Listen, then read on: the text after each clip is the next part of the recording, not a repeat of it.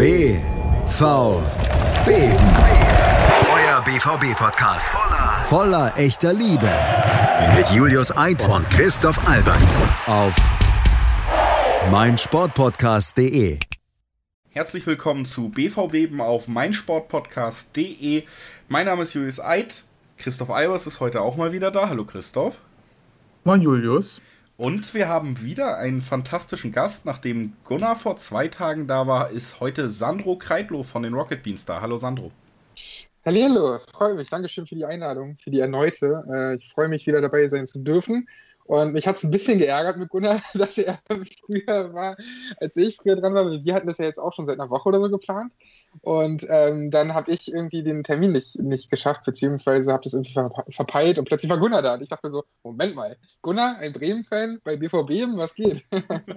ja, mit Gunnar, das war so die Geschichte, dass ich zweimal für 90 Plus schon einen Podcast mit ihm aufgenommen hatte äh, wo wir immer am Anfang der Saison über Bremen geredet haben und er mir jedes Jahr sagt, dass sie auf jeden Fall diesmal die Europaqualifikation schaffen.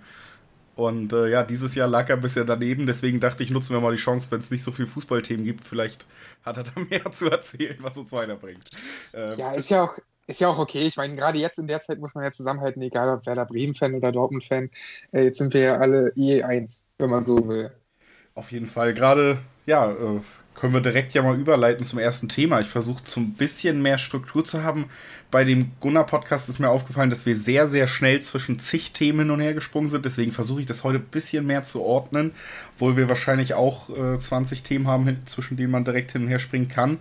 Aber ähm, mhm. lass uns dann direkt mal da ansetzen, wo du gerade auch äh, schon warst, nämlich in dieser Zeit muss man zusammenhalten und äh, es geht darum, dass gerade für uns auch Gäste sehr wertvoll sind, weil eben kein Fußball stattfindet und man ein bisschen Content braucht. Du arbeitest bei einem Internetsender, ihr sendet 24 Stunden und das eigentlich auch von einem Büro oder Gebäude aus, äh, Fernsehsendergebäude aus.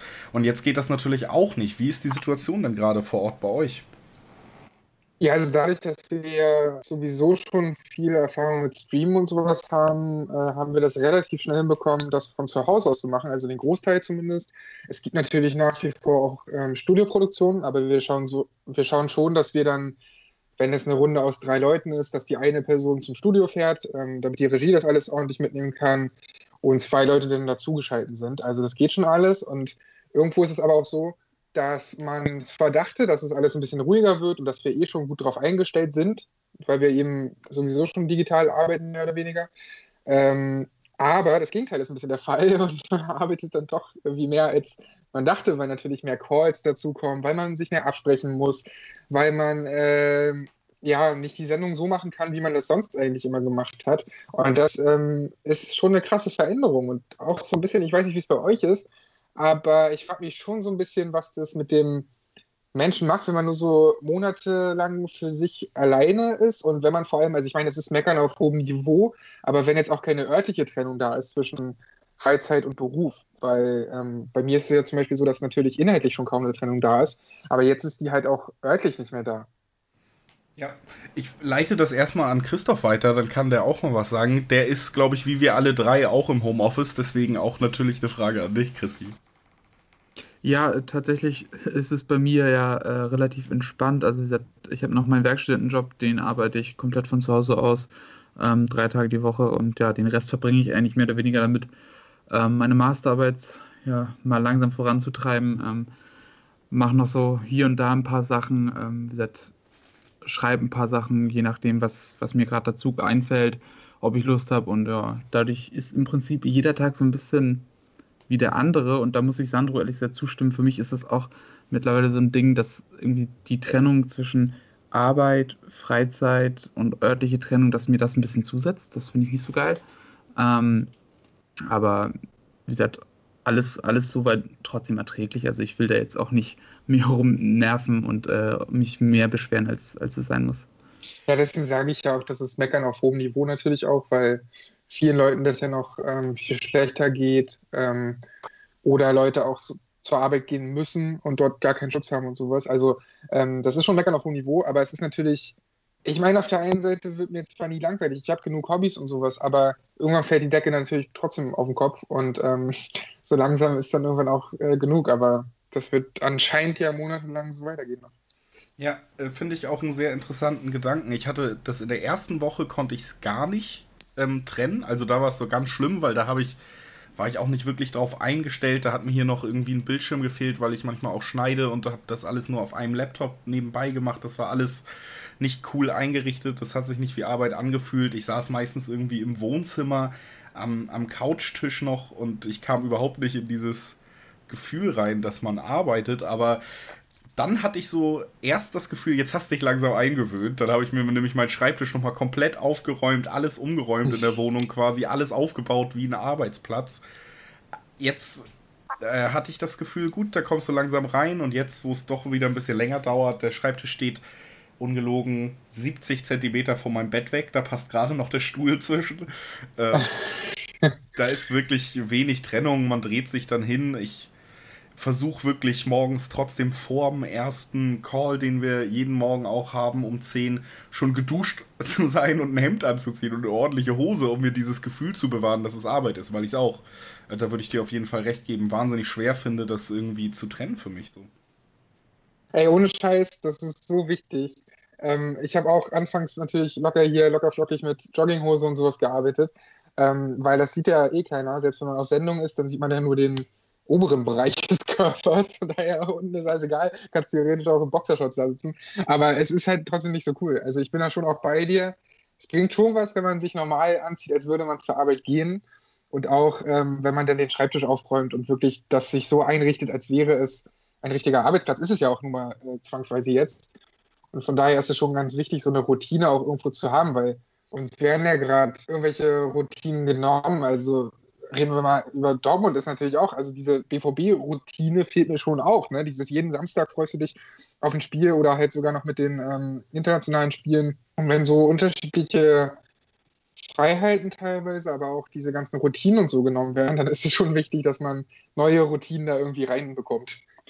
Ja, es ist sehr ungewohnt, äh, Christoph. Ja, äh, irgendwie, das ist auch, auch so eine Sache irgendwie. Also ich merke echt, dass das Fußball mir relativ viel Struktur gegeben hat, so. Also auch, ja, auch an genau. Sachen, auf die ich mich gefreut habe, äh, auf die ich mich vorbereitet habe, auch natürlich, die jetzt auch in unserem Kontext äh, einen wesentlichen Teil dazu beigetragen haben, wie ich meinen Tag strukturiere und so. Ich merke, dass mir das echt fehlt und dass mir das auch zusetzt. Ich versuche mich jetzt irgendwie mit anderen Themen so zu beschäftigen, auch, auch rund um den Fußball. Ähm, äh, tun sich natürlich auch coole Möglichkeiten auf, sich mal ähm, in so ein paar anderen Sachen ein bisschen weiterzubilden. Ähm, aber trotzdem diese Struktur, die einem, die einem auch so einen Spielplan gibt, so komisch es auch klingt, das geht echt ab. Also das hast du, hast du einen guten Punkt angesprochen, Sandro, da würde ich dir auf jeden Fall zustimmen wollen. Ähm, mal gucken, wie lange wir darauf dann tatsächlich verzichten müssen. Ähm, ist ja dann auch nochmal ein anderes Thema, was jetzt gerade nochmal ein bisschen Fahrt aufnimmt, aber ich glaube, es wird noch ganz lange dauern, bis das wieder genau das gleiche ist. Verfolgt ihr denn, äh, verfolgt ihr, wenn man jetzt schon keine Spiele und sowas verfolgen kann, verfolgt ihr trotzdem noch nach wie vor News? Weil, wir, weil mir geht es zum Beispiel gerade so, dass mir das eher auf den Sack geht, weil natürlich irgendwie versucht wird, irgendwelche Themen aufzumachen, die teilweise gar keine Themen sind, seien es irgendwelche Transfergerüchte oder so. Also ich habe auch die, ich, ich, mag eigentlich die OneFootball-App, aber ich habe die jetzt auch erstmal gemutet, dass mir da keine ähm, Benachrichtigungen von Dortmund und Liverpool mehr gezeigt werden, weil das halt viel ist, der mich dann entweder nicht interessiert oder wo ich mir denke, okay, das ist jetzt irgendeine Meldung, weil sie halt eine brauchten, aber es hat keinen Mehrwert. Also ich muss sagen, da ist es bei mir relativ geteilt. Also ähm, was mich sehr interessiert und was ich gerade sehr viel verfolge, sind die ganzen ähm, finanziellen Geschichten, die sich gerade auftun. Ähm, ich meine, das ist eine Perspektive, die man sonst nicht unbedingt zu sehen bekommt und ähm, da lohnt es sich dann auch vielleicht nochmal selbst ein bisschen weiter zu recherchieren, um auch das mal zu validieren, was denn überhaupt berichtet wird. Und da kommt man dann zu ganz interessanten Eindrücken und, und Einblicken. Aber ähm, was so Transfers und sowas angeht, ähm, ich finde, das fühlt sich gerade sehr weit weg an. Ähm, auch, auch der Tatsache geschuldet, dass natürlich einfach auch nicht klar ist, wie es jetzt weitergeht, ähm, wie lange alles dauert, wie die finanziellen Strukturen dann auch sind zu dem Zeitpunkt, wann es weitergeht. Ähm, vor dem Hintergrund fühlt sich das für mich immer so ein bisschen an wie, ja, luftleere Gerüchte und ich glaube, das ist eine Sache, die mich auf Sicht auch richtig abfacken wird, aber ich versuche trotzdem irgendwie ein bisschen dran zu bleiben, Ähm, auch aber auch einfach, weil wir natürlich, also Julius und ich auch beide schreiben und beide auch was dazu machen. Ich glaube, das ist dann eher so unter dem Begriff Sorgfaltspflicht abzutun. Ja, klar. Ich gucke es mir auch an, immer mal wieder, aber ich gebe da Sandro auf jeden Fall auch recht. Mich interessiert es tatsächlich in großen Teilen sehr wenig, was so zu diesem Alltagsgeschehen im Moment berichtet wird. 90 plus, wo wir ja beide zum Beispiel schreiben. Ähm, da schreibe ich im Moment auch keine News, weil ich wirklich so, es ist ja immer noch ein Nebenjob, wo wir es uns auch teilweise oder größtenteils schönerweise frei einteilen können. Die letzten Sachen, die ich geschrieben habe, waren immer längere äh, recherchierte Artikel über, äh, weiß ich nicht, Cardoso, der 2000 eine gute Saison beim HSV gespielt hat, woran ich mich erinnern kann, weil ich ähm, mich da dann doch klar ist es so, dass einem irgendwie diese Struktur fehlt, Fußball, und mir die Struktur fehlt, Artikel zu schreiben, mir die Struktur fehlt. Ähm, mhm mich auch damit im Podcast zu beschäftigen, so wie wir es ja eigentlich auch hier im Podcast eine komplett äh, feste Struktur bei den meisten Aufnahmen haben und die basiert größtenteils darauf, wir gucken aufs letzte Spiel. Auch das fällt ja alles weg. Dazu äh, mache ich einen Bundesliga-Podcast als Vorschau. Habe ich auch im letzten Podcast schon angesprochen. Da rede ich mit bis zu 18 Leuten pro Ausgabe. Das fehlt mir auch irgendwie, weil ich es immer eine super Sache fand, da mit so vielen Leuten in Kontakt zu sein. Da finde ich sehr schade, dass es wegfällt. Aber ich muss auch sagen, dass ich ich weiß, dass Christoph da Bock drauf hat und sich auf diese wirtschaftliche Seite stürzt, aber für mich ist Fußball im Moment so, ja, ich weiß nicht, diese ganzen Wirtschaftsnews und Aussagen, die aus Fußballecken kommen und mir nicht wirklich gefallen, haben bei mir im Moment auch so ein bisschen dafür gesorgt, dass ich so ein bisschen müde bin, mich da mit wirklich Energie noch reinzustürzen und es auf, auf dieser emotionalen Ebene durchlebe ich da, glaube ich, gerade eine kleine Beziehungskrise mit dem Fußball. Ich weiß nicht, wie das bei dir ist, Sandro, aber ich, ich hätte normalerweise, wenn man mir gesagt hätte, Dortmund spielt jetzt auf einmal nicht mehr, hätte ich gedacht, ey, ich drehe durch wahrscheinlich. Ich habe da jeden Tag Bock drauf. Ich habe sehr viel in meinem Leben darauf ausgerichtet, auch gedanklich. Gerade am Wochenende natürlich. Du hast die Strukturen angesprochen. Aber es stört mich im Moment gar nicht so, weil ich mich so ähm, von diesen Problemen des Profifußballs entfernt fühle. Ja, es ist natürlich auch ein Downer, sich dann damit zu beschäftigen. Also ähm, weil ja Fußball auch eine, eine Form des Eskapismus für uns ist natürlich. Ne? Wir gucken das jeden Samstag und jeden, jede sonstigen Tage, wenn es möglich ist, weil wir eben auch den eigentlichen Problemen ja irgendwie entkommen wollen. Und wenn man sich jetzt noch damit beschäftigt, wie schlecht es vielen Vereinen dadurch geht durch diese ganze Situation, dann äh, zieht das einen halt noch herunter. Also ich kann das schon auch so ein bisschen fühlen. Und ihr wisst ja auch, mein, mein zweites Herz schlägt so ein bisschen, mein zweites Fußballerherz für äh, Liverpool. Zwar nicht, noch nicht so lange wie für Dortmund, so seit acht Jahren ungefähr, seit der Brandon Rogers-Ära bin ich äh, Liverpool-Fan und Dortmund halt seit der Kindheit. Aber da habt ihr es, ich weiß nicht, ob ihr es mitbekommen habt, aber ich bin da so fucking enttäuscht, weil da zeigt sich das halt. Liverpool ist ja einer der finanzstärksten Vereine überhaupt in den letzten Jahren. Und dann äh, hatten sie aber vor, dass mehr als die Hälfte der Angestellten beurlaubt wird, aber trotzdem äh, bekommen sie 100% des Gehalts und 80% davon vom Staat. Und da denke ich mir so, äh, rechne es mal hoch, wie viel, ich meine, der britische Staat ist mir in dem Sinne jetzt nicht so wichtig, aber rechne das mal hoch, was das bedeutet ähm, für den Staat und, und, und, und, zeitgleich verrecken aber total viele kleine Unternehmen und Familienunternehmen und die brauchen eigentlich das Geld und nicht irgendwelche äh, Vereine in dem Bereich, wo einfach sau viel Kohle drin steckt. 2019 hat Liverpool 42 Millionen Pfund ähm, Umsatz, also Plus gemacht, nicht nur Umsatz, sondern, sondern Plus gemacht. Und ähm, Spieler wie Henderson wollten sogar auf 30 Prozent verzichten.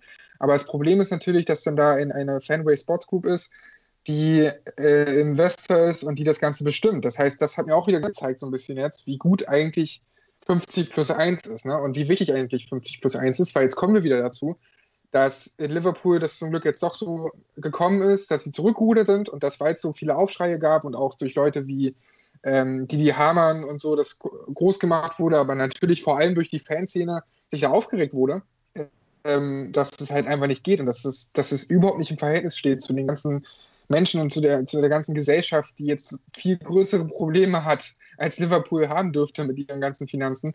Und ähm, letztendlich rudern sie halt doch zurück. Keine äh, öffentlichen Mittel werden in Anspruch genommen, zumindest für, für, für Mitarbeiter, die in der Regel an Spieltagen beschäftigt sind.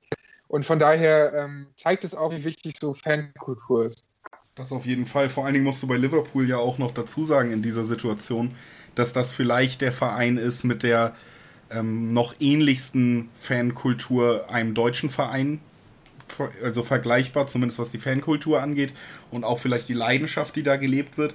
Wenn man sich jetzt anguckt, dass ähm, dieses Programm wurde ja nicht nur von Liverpool in Anspruch genommen, unter anderem eben auch die äh, Tottenham Hotspurs haben das ja in Anspruch genommen und da gab es weder diesen öffentlichen Backlash von den Fans, noch wurde dann zurückgerudert bis jetzt. Also die Spurs ist ja ein ähnlich großer Verein und wir kommen eben auch zu dem Punkt, den du auch angesprochen hast, dass in England bis jetzt die Spieler noch kein ähm, Gehaltscut hingenommen haben im Gegensatz zu vielen anderen Ländern, weil es da auch eine sehr mächtige Spielervertretung in der ähm, eben die, die Spielergewerkschaft gibt, die in anderen Ländern auch nicht so den Stand hat. Und da gab es noch gar nicht diese Einschnitte, die hier schon passiert sind. Und dann so Vereine eben auch wie die Spurs machen das. Und da ist die Fankultur dann auf normalem englischen Niveau, möchte ich fast behaupten. Da gibt es so wenig Widerworte und öffentliche Entrüstung, dass sowas dann gar nicht zurückgenommen wird. Liverpool hat da dann ja immerhin noch diese Fanbase, wo das dann so laut diskutiert wurde und so in die Öffentlichkeit gebracht wurde, dass es zurückgenommen wurde. Mich hat die Situation an sich aber auch komplett verwundert, weil das ja auch eine komplette Fehleinschätzung der öffentlichen Wirkung ist, wenn man sowas tut als äh, Fanway Sports Group, als Verein, der ja auch eine Marke sein will, äh, für ja. diese Werte stehen will. Und, da, und sorry, dass ich dich unterbreche. Genau, aber das Ding ist halt auch, sie sind ja nicht erst seit einem Jahr da, weißt du, also die sind ja, denen ist ja nicht neu, was bei Liverpool abgeht und wie stark die Fanbase ist und also es ist jetzt nicht so schwer, sich da hineinzuversetzen und abzuwiegen, ob das jetzt ein cleverer Schachzug ist oder nicht. Ähm, das hätten die, da gab es auch andere Fälle, wo sie auch zurückgerudert sind, die jetzt nicht so groß waren, aber ähm, sie wissen ja eigentlich oder sollten ja wissen, wie stark die Leute sind. Und Liverpool ist ja einfach auch eine Stadt, ähm, ne, so eine Hafenstadt, Arbeiterstadt, die eben diesen anderen Background hat. Da sind nicht Scheichs, die da wohnen oder sowas. Ähm, das heißt, die hätten eindeutig wissen müssen, was da eigentlich abgeht. Deswegen bin ich froh, dass sie zurückgerudert sind, aber bin trotzdem natürlich derbe enttäuscht, weil das einfach kein gutes Zeichen ist, als so, äh, also nicht nur, nicht nur als Fan ist man da enttäuscht, sondern prinzipiell als als, als Fußballfanatiker, weil man, ja, weil es einfach kein gutes Zeichen ist, wenn gerade die Großen dann so sowas machen wisst ihr? Und ich meine, dann daneben hast du, wenn wir nach Deutschland schauen, hast du auch irgendwelche weirden Äußerungen von Rummenigge angefangen, bis hin zu Watzke leider, der da auch ein, also ah, lass uns damit vielleicht nicht anfangen, sonst rege ich mich komplett auf, äh, weil mich das derbe angekotzt hat, was der alles so von sich gegeben hat. Ähm, und das ist einfach nur traurig, weil die sollten ja eigentlich die sein, die viele Leute repräsentieren. Ich weiß, das ist schon lange nicht mehr so und das ist irgendwie auch so ein Fabeldenken oder so ein, so, ein, so ein Wunschdenken. Aber letztendlich deckt Fußball eine ganze Menge Leute ab und die ganze Gesellschaft ab. Und das kann nicht sein, dass dann äh, sowas getan wird, dass dort hinge äh, Geld hingeballert wird vom Staat, wo, wo es eigentlich überhaupt nicht nötig ist. Ja, ja, also, also ich glaube, das Thema ist allgemein relativ schwierig. Also wenn wir bei dem Beispiel bei Liverpool bleiben, ähm, ist es auf jeden Fall so, dass man da wahrscheinlich nicht in dem Maße mit dem Backlash gerechnet hat, ähm, ist ein bisschen naiv. Ich glaube, da kommt man dann auch vielleicht zu Strukturen, die erst geschaffen werden muss. Also wie gesagt, in Deutschland ist das ja auch mittlerweile relativ verbreitet, dass man zum Beispiel auch eine CSR-Abteilung eingebaut hat, dass man wirklich auch versucht, gesellschaftliche Verantwortung zu übernehmen und dass die Entscheidungsträger, die in, in solchen Funktionen sind, dass die mittlerweile zumindest in einigen Vereinen auf jeden Fall auch ein so gewichtiges Wort haben, dass sie vielleicht auch schon mal an entsprechender Stelle darauf hinweisen, dass der Image-Schaden eventuell wirtschaftlich auch gravierender ist als das, was man dadurch einsparen kann, ähm, dass das nicht zum Markenbild des Vereins passt, dass es auch im Prinzip ähm, ja nicht zu vermarkten ist. Und ich glaube, ähm, das Bewusstsein fehlt zum Beispiel in England gerade noch ganz, ganz stark. Und ähm, je nach Vereinsstruktur muss man natürlich auch sehen, ähm, welche Stakeholder dazu bedienen sind, ähm, wie sind die Eigentümerstrukturen, ähm, welche Interessen stehen da dahinter. Und manche Vereine sind da halt dann auch ein bisschen sorglos in der Hinsicht, zumindest was, was ihr eigenes Image angeht. Ein gutes Beispiel ist da aus meiner Sicht immer Newcastle United. die haben auf jeden Fall auch da die Hilfe in Anspruch genommen, beziehungsweise haben das vor, ähm, und da ist der Besitzer Mike Ashley ja ohnehin so in Verruf, dass es ihn wahrscheinlich nie mehr stören wird.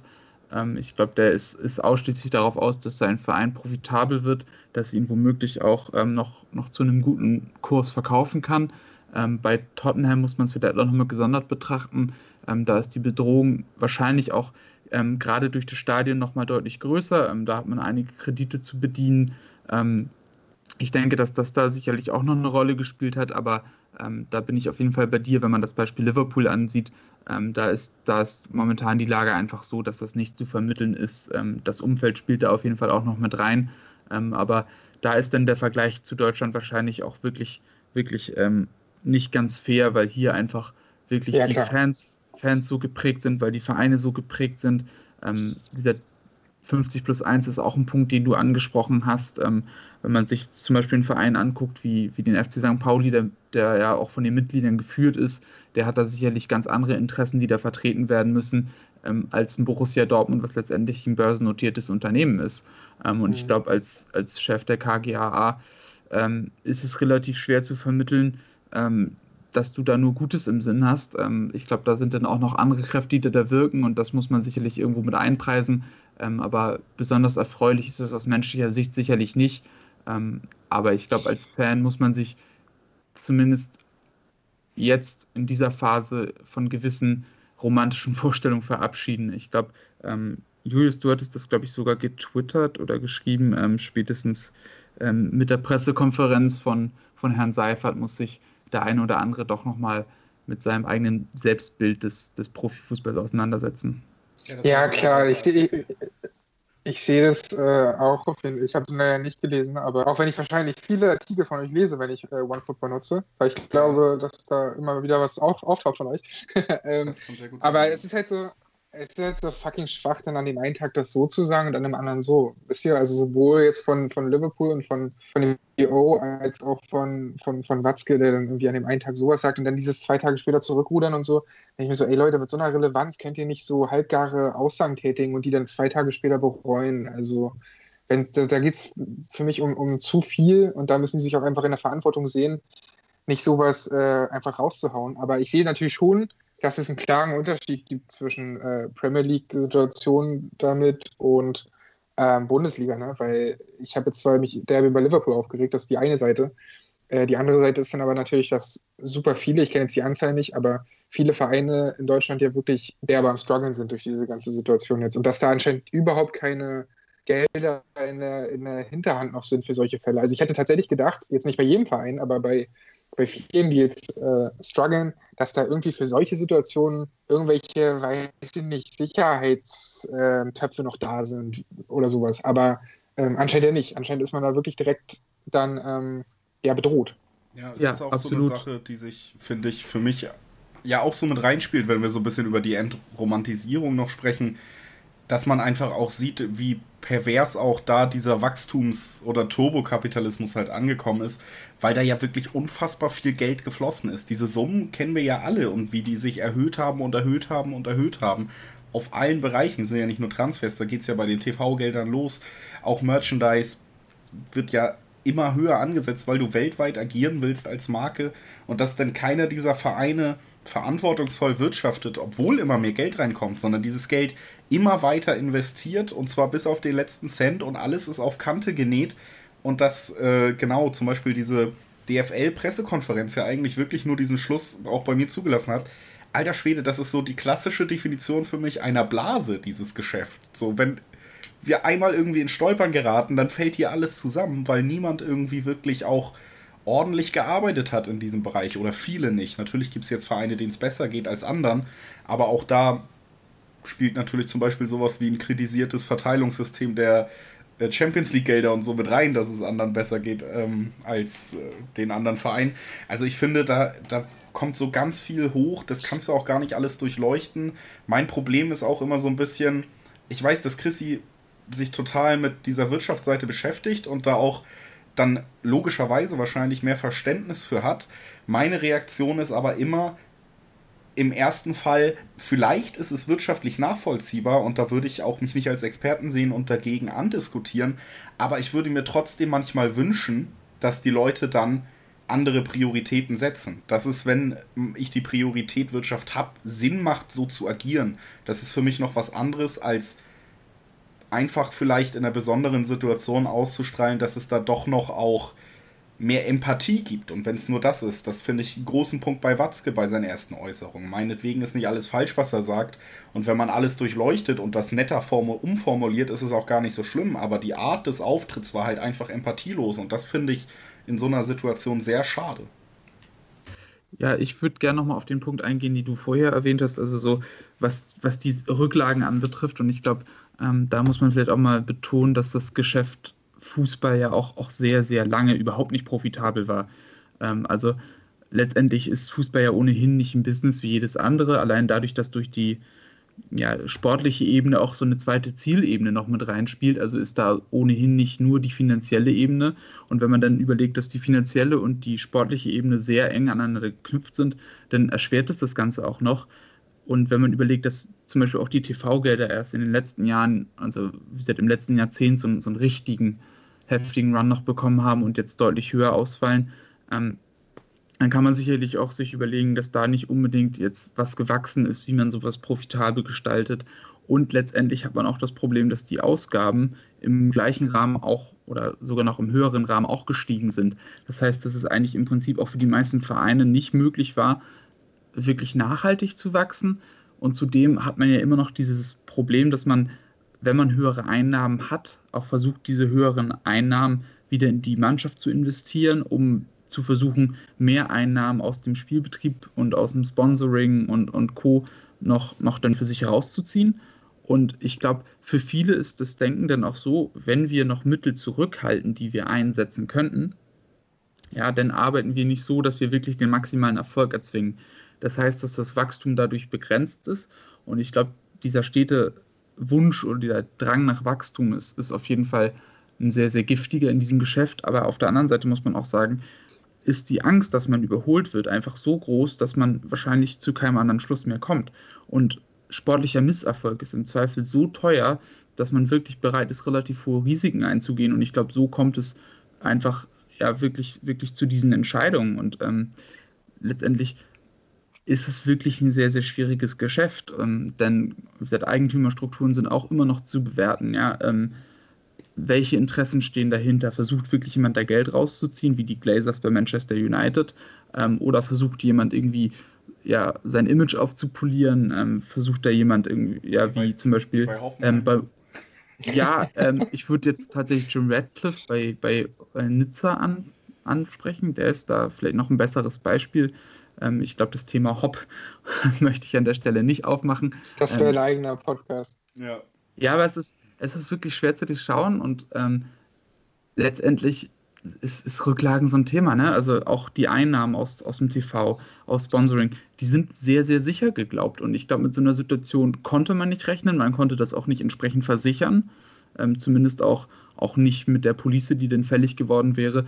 Und so ist es denn wirklich schwer für die Vereine, wenn alle Einnahmeströme tatsächlich parallel wegbrechen. Es ist ja jetzt nicht so, dass man sich auf TV-Gelder, auf Sponsoring, auf äh, Matchday oder aus, aus Merchandising irgendwie noch was, was Großartiges ziehen könnte. Das liegt ja alles lahm. Und ähm, ich glaube, es wäre sehr, sehr schwer gewesen für einen Fußballverein, das, das so abzudecken, es sei denn, du bist wirklich in der Spitze, ähm, die so viel Einnahmen generiert, dass es tatsächlich irgendwo möglich ist, das zu decken. Ja, ähm, ja, jetzt sind wir sehr wirtschaftlich gelandet. Ich versuche jetzt einfach mal die Kurve so ein bisschen weiterzunehmen, auf jeden Fall. Wir bleiben erstmal. Ich wollte es eigentlich nur anreißen, sorry. Ich wollte eigentlich nur sorry, sagen, ich, ich bei dieser Liverpool-Geschichte bin. Alles gut. Ich, ich stecke da immer so drauf ein. Alles Themen, die einen beschäftigen und im Endeffekt. Ja. Äh, ist das natürlich auch jetzt Quatsch, hier irgendwie so einen natürlichen Redefluss dauernd zu unterbrechen, damit wir irgendwie in, in einem vorgestellten Teambereich bleiben. Alles äh, war ja auch sehr spannend, aber ich würde das dann auch so erstmal nur den kleinen Schritt machen und dann auch mal Sandro fragen, diese Substitute, die es jetzt gibt, äh, also FIFA-Turnier mit Achraf, Achraf, Ach, Ashraf Hakimi am Wochenende oder äh, alte Spiele auf Sky, alte Konferenzen, guckst du dir sowas im Moment an? Ich bin da hin und her gerissen. Ich war ähm, das hat ja irgendwie angefangen oder, oder ein bisschen früher war das mit der Formel 1, dass da irgendwie Fahrer äh, dann das F1-Spiel gezockt haben. Und ein paar Freunde von mir gehen da derbe drauf ab. Deswegen habe ich so gedacht, ah, wie cool wäre es denn, wenn die äh, Fußballer und Fußballprofis FIFA spielen würden. Und die Idee hatten wir dann eigentlich so ein bisschen mit Jan Köppen und so ausformuliert. Und da wurde auch ähm, tatsächlich viel hin und her geschickt und sowas. Letztendlich haben die es selbst gemacht. Ich weiß gar nicht, wer da jetzt das, das Ganze produziert, aber letztendlich wurden wir da jetzt nicht mit berücksichtigt, weil wir hätten das natürlich versucht, geiler zu machen. weil ich war dann schon von der Umsetzung ein bisschen enttäuscht, weil, weiß nicht, ich habe kurz reingeschaut ähm, weil ich stelle es mir schon ganz, ganz interessant vor, aber dann sehe ich da Ashraf Hakimi, wie der den Anfang verpasst, weil er am Handy sitzt. Ähm, zumindest wurde das gesagt, man hat ihn nicht mal gesehen. Ich weiß nicht, ob man ihn irgendwann gesehen hat, aber am Anfang hatte man auf jeden Fall nur ein Bild von ihm. Und wenn ich schon die Profis FIFA zocken sehen will, ähm, dann will ich auch die Reaktion von denen sehen. Weil natürlich so wie so wie Fußball von Emotionen lebt, lebt eben E-Sport oder, also E-Sport jetzt mal ein großes Thema, aber ähm, lebt halt Zocken. Das ist natürlich auch von Emotionen so, ne? Kompetitives Zocken, natürlich will man da die Emotionen sehen. Von daher habe ich da, äh, nachdem äh, das erste Mal das, das gezockt wurde und Ashraf Hakimi da irgendwie ähm, ich eine Halbzeit oder so zugeschaut habe, äh, hat mich das nicht mehr gejuckt. Da bin ich nicht so der Fan von. Was ich ganz schön finde, sind diese alten Spiele. Ich habe zum Beispiel bei The Zone gesehen, dass das ähm, Champions League-Finale Liverpool gegen Milan äh, komplett gezeigt wurde von 2005, das unfassbare Finale. Mhm. Ähm, was ja wirklich, äh, also da war ich ja gerade mal, wie alt war ich da? Ich war da elf, aber kann mich trotzdem sehr gut dran erinnern. Ähm, und das war total schön, das jetzt nochmal neu zu erleben und, und nochmal sich anzuschauen, über alte Spieler vielleicht mit Freunden noch zu schreiben und sowas. Ähm, das ist ganz interessant. Also das mag ich schon, aber dann auch sehr eingeschränkt. Ne? Also so Nationalspiele interessieren mich sowieso nicht, aber ähm, wenn dann wirklich nur vereinzelte Dortmund- und Liverpool-Spiele, ähm, so ganz ausgewählt. Wie sieht es da bei euch aus? Guckt ihr sowas gern? Bei FIFA, also diese FIFA-Competition quasi habe ich mir noch gar nicht angeguckt, wenn ich ehrlich bin. Aber auch, weil ich ähm, ja auch bei dem Konzept noch nicht so ganz durchsteige, weil ich habe es dann irgendwie jetzt auch am vergangenen Wochenende gesehen, dass Hakimi für Dortmund gegen Holstein Kiel antritt zum Beispiel, was ich bin erst kurz davon ausgegangen, die Bundesliga trägt quasi die Duelle bei FIFA aus, sozusagen. Und dann äh, sehe seh ich da Holstein Kiel und im Parallel spielt Dennis Eitekin als Schiedsrichter gegen irgendjemanden. Und da habe ich auch noch nicht so ganz diese Struktur irgendwie verstanden und das hat mich schon wieder direkt irgendwie so ein bisschen abgeschreckt, auch da, da weiter reinzugucken. Bei alten Spielen muss ich sagen, dass ich auch das 2005er Finale mir nochmal sehr gerne angeguckt habe. Und da habe ich auch gedacht, eigentlich ist das mit den alten Spielen schon eine ganz coole Lösung, um sich so ein bisschen auch doch noch irgendwie methadonmäßig die Emotionen so ein bisschen zurückzuholen, weil das, wie gesagt, bei dem Thema Fußball aktuell mir so ein bisschen irgendwie abgeht und auch schon als Dortmund das letzte Spiel hatte in Paris, ähm, mir total gefehlt hat in diesem leeren Stadion und da mal wieder sowas zu sehen und irgendwie ein bisschen mitzufühlen, was auch wirklich diese Emotionen, die den Sport für mich auch selber so besonders machen, ausstrahlt, das hat mir schon Freude bereitet. Deshalb per se auch, wie du gesagt hast, dosiert so alte Spiele bei FIFA, muss ich sagen, bei diesen Competitions bis jetzt einfach noch nicht wirklich dabei gewesen. Und ja, wie du gesagt hast, wahrscheinlich ist es dann tatsächlich auch irgendwie cooler, normalen Leuten beim FIFA-Spielen zuzugucken, die dann auch wirklich emotional sind. Ich habe mit Gunnar sogar kurz darüber geredet im letzten Podcast, dass FIFA ja ein Spiel ist, wo man unfassbar schlechte Laune kriegen kann, gerade wenn man online spielt. Ja, völlig. Ähm, und no, noch schlimmer ist das bei Pro Clubs. Pro Clubs ist ja so ein Modus, wo man 11 gegen 11 spielt. Und das zum Beispiel stelle ich mir viel geiler vor. Ich meine, die ganzen Spieler, die zocken doch sowieso alle FIFA warum nehmen die sich nicht so ein, so ein, so ein, so ein Pro-Clubs-Team, also erstellen sich halt in, in Pro-Clubs, das dauert auch gar nicht so lange, starten bei ähm, Liga 10, so das machen wir zum Beispiel in, in ähm, Montag und arbeiten sich dann in Liga 1 hoch, wenn sie es denn überhaupt schaffen. Aber dieser Weg, weißt du, dann hast du zumindest noch so eine Erweiterung und nicht so ein lames Zocken, wo sowieso keiner durchsieht, sondern du hast ein klares Ziel, du willst äh, so hochkommen, wie du, wie du kannst, also in die nächsthöchste Liga kommen, die möglich ist und die Jungs, die sonst auf dem Platz zusammenstehen bei Dortmund, die zocken das halt jeweils von zu Hause, spielen aber trotzdem gemeinsam. Wie geil wäre das denn? Ähm, also da bin ich bei dir, das müsste einfach geiler aufgezogen werden irgendwie. Mit irgendeinem so Modus, sei es Pro Club, sei es irgendein geiles Turnier, aber nicht irgendwie plötzlich Dortmund gegen Holstein Kiel und keiner weiß warum. Ja, es ist, man merkt die Halbherzigkeit vielleicht so ein bisschen bei der Umsetzung jetzt von, von Bundesliga-Seiten und auch Profi-Seiten irgendwie an. Und wenn mhm. da ein Profi vorm Bildschirm sitzt, ich glaube, es gibt ja wenig Menschen auf dieser Welt, das sieht man ja auch in jedem Interview eigentlich von Fußballland, die es so drauf haben, ihre wirklichen Emotionen eigentlich komplett abzulegen, sobald es in der Öffentlichkeit stattfindet. Vielleicht ist es auch nochmal so ein Knackpunkt, ich weiß es nicht. Es ist alles so ein bisschen so, dass es mir nicht wahnsinnig viel Freude bereitet. Chrissy, äh, wie sieht es bei dir aus? Alte Spiele, FIFA, Competitions, wie hältst du deinen Fußballhunger gestillt? Ja, also ich muss sagen, FIFA-Turniere steige ich gar nicht ein. Ist irgendwie überhaupt nicht mein Ding. Ähm, ich habe auch einmal kurz bei dem Bundesliga-Ding reingeguckt, habe mich aber, glaube ich, nicht mal eine Minute abgeholt, dann bin ich schon wieder gegangen. Ähm, fand ich wirklich ein bisschen langweilig. Ähm, alte Spiele voll, gehe ich voll drauf ein. Ähm, wie gesagt, jetzt am Wochenende habe ich mir nochmal ähm, St. Pauli gegen Werder Bremen von 2-6 aus dem DFB-Pokal auf Schnee angeguckt. Also wirklich eine unfassbar unschöne Veranstaltung. Jeder zweite, zweite Ball lang gedroschen. Ähm, dann, ich weiß nicht, oh, die Sportschau hatte das gestreamt, irgendwie ähm, EM-Finale 92 Dänemark, Deutschland. Auch unfassbar schlechter Fußball. ähm, das macht schon Spaß, muss ich sagen. Ähm, dann immer so ein bisschen kontrastiert mit, mit den guten Guardiola-Spielen bei Barcelona, so rund um 2010, 2011, so. Ähm, also zumindest auch ein bisschen was für Feinschmecker dabei, aber das macht mir echt Spaß, vor allem auch, wenn man sieht, wie weit sich der Fußball in diesen paar Jahren entwickelt hat. Ähm, also ich glaube, das Spiel hat sich eindeutig verbessert, aber irgendwie finde ich den alten Fußball ganz charmant. Ähm, wenn drei Leute sich bewegen, der Rest guckt zu. Irgendwie fühlt sich das ein bisschen nach Kreisliga an und irgendwie ist da, da mein Herz ja auch nach, nach wie vor dran gefangen. Ähm, Ball wird einfach in den Sturm gespielt und zack, fertig. So, so ein bisschen wie Dorffußball heute. Das ist ganz interessant, diese, diese Entwicklung, wenn man sich alte Spiele anschaut und das alles viel schneller jetzt wurde und welche Taktiken es auch damals noch gab, die du heute nirgends mehr findest. Oder Aufstellungen. Ja, auch voll geil. Also ich meine, selbst heute in der Kreisliga findest du das ja nicht mehr, weil sich alle am modernen Spiel orientieren. Also ich glaube, du musst schon ganz schön weit runtergehen, um noch, noch ein klassisches System mit Libero, Vorstopper und zwei Manndeckern dir anzugucken. Ähm, aber 92 ja, war das noch real. Also ich habe mich wirklich auch bei dem EM-Finale richtig angestrengt, um, um zu versuchen zu verstehen, was da taktisch der Plan war. Ich glaube, der war einfach so rudimentär, dass ich da deutlich zu tief gegraben habe. Ähm, aber es war, war wirklich irrsinnig unterhaltsam. Ähm, also da kann ich nur jedem empfehlen. Ähm, wie gesagt, ansonsten versuche ich mich mit Fußballliteratur und ähm, Football Manager über Wasser zu halten und das klappt so, ja, ich würde sagen, ganz passabel. Ja, Football Manager auch guter Punkt. Ey.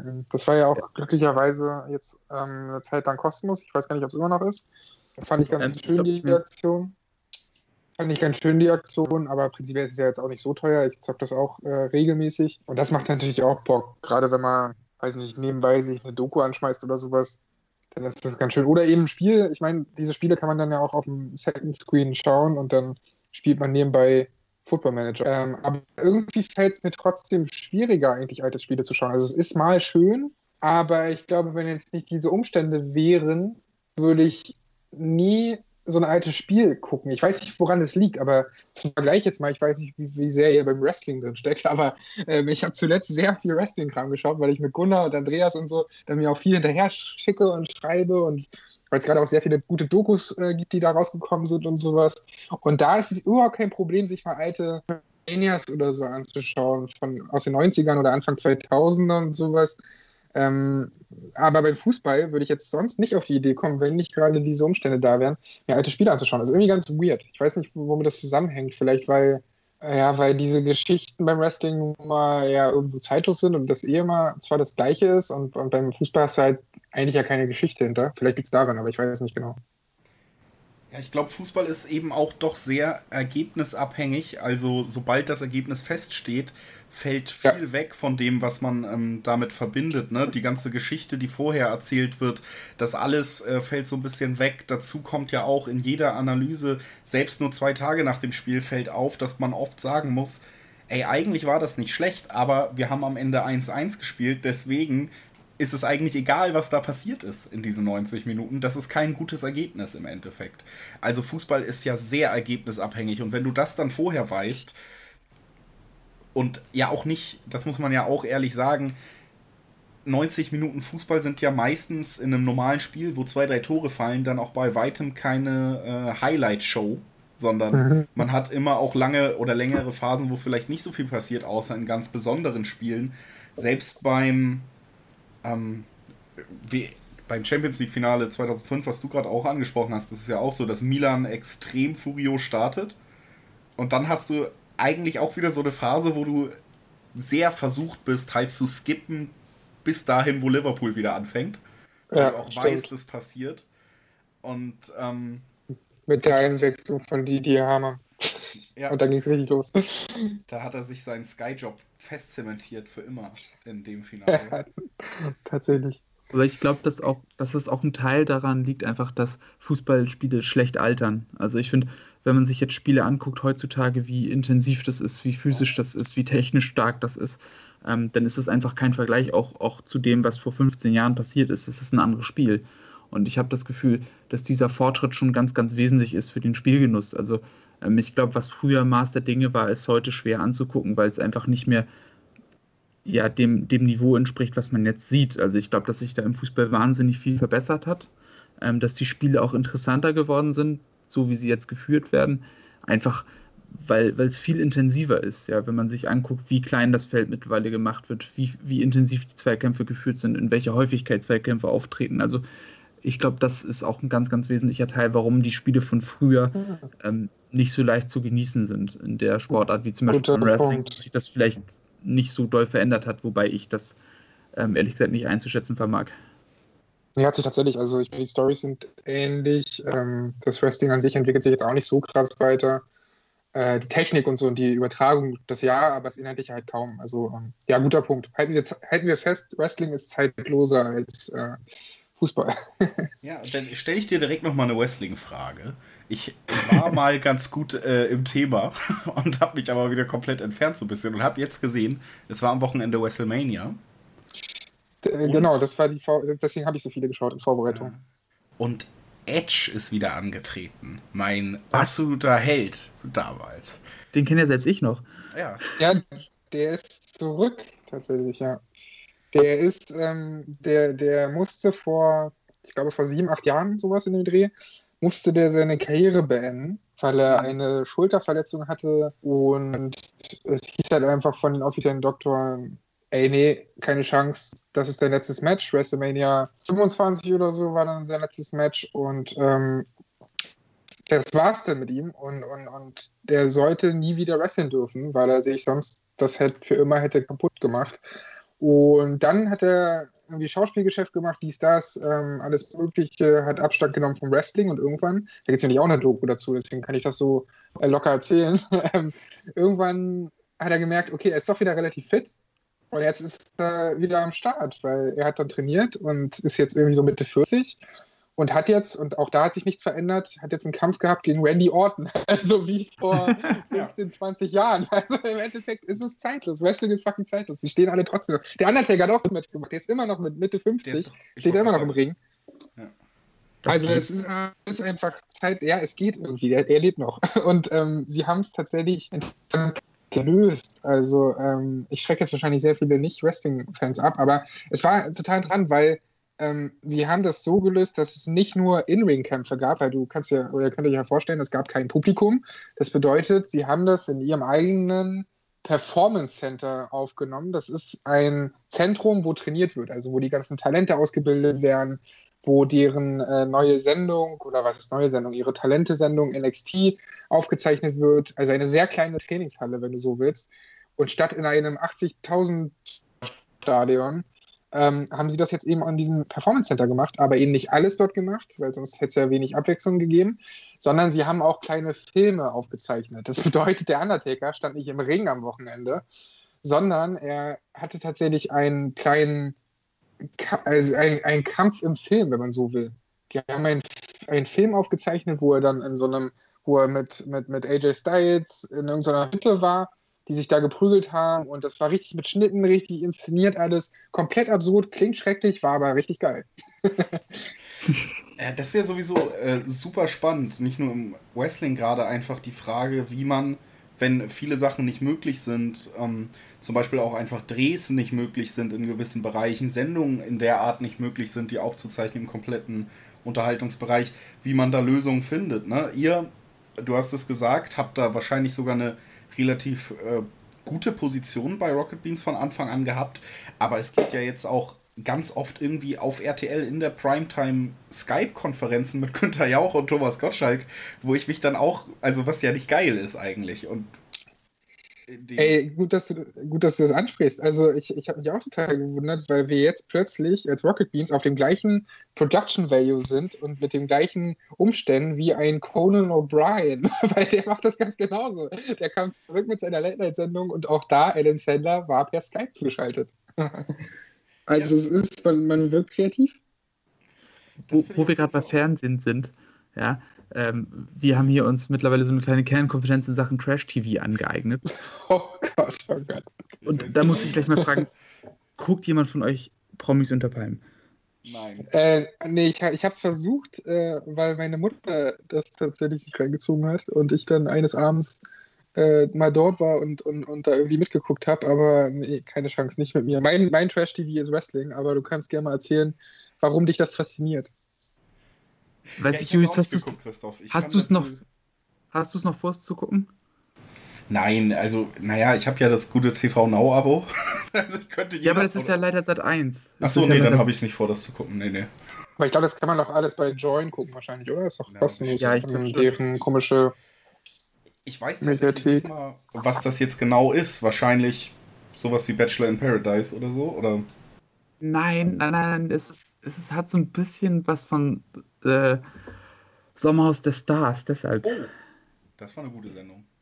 Ja, das war eine exzellente Sendung und so, so, ein bisschen in diese Kerbe schlägt es auch. Und also die Besetzung ist halt einfach grandios. Mit Ronald Schill, Claudia Obert, Desi Renick, Tobi von Love Island, ähm, das ist so geil. Tobi von auf eine, jetzt hat man schon aus einer anderen Trash-TV-Sendung, hat man einen Nicht-Promi sich schon geholt. Das ist so geil. Da, wär, da werden schon die Promis von irgendeiner Trash-Sendung von vor ein paar Jahren, wird jetzt nochmal neu verwurstet in der neuen Trash-Sendung. Ich liebe es eigentlich. Ja, das ist richtig gut. Deshalb das ist super wertvoll. Ähm, also allein die letzte Folge, der Disput zwischen Claudia Obert und Desiree Nick, angefeuert von Ronald Schill, der eher so eine Position als belustigter ja, Zuschauer eingenommen hat und der versucht hat, das noch ein bisschen anzustacheln. Also alles an dieser Sendung ist grandios. Ähm, also unbedingte Empfehlung von mir. Aber das ja. Haben die tatsächlich auch dann schon alles äh, produziert, oder? Das sind alles Aufzeichnungen. Ja, ja, ja. ja safe, safe.